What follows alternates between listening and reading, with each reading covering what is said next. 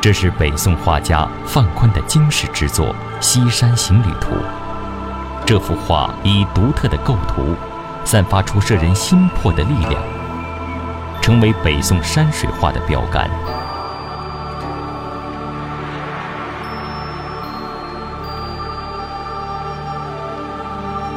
画面上，一座顶天立地的山峰迎面耸立，使你无法回避。只能抬头仰望，山峰右侧，一线瀑布从悬崖缝里飞泻而下，消失在飘渺的云烟中，使原本满满当当的山有了水的灵气。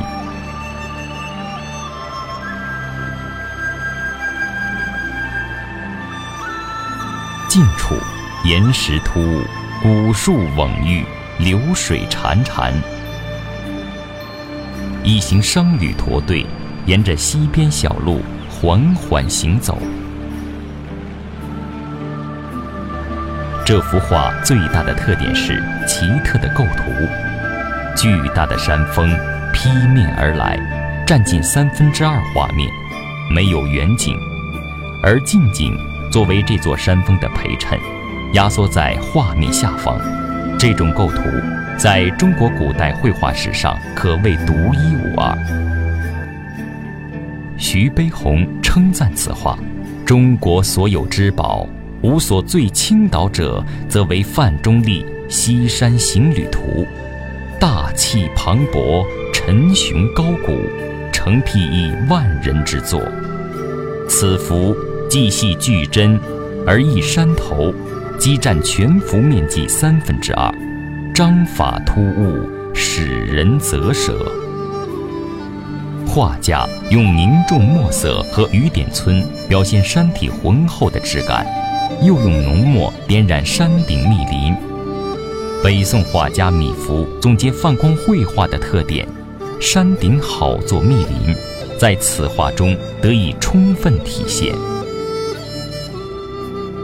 宋代的绘画。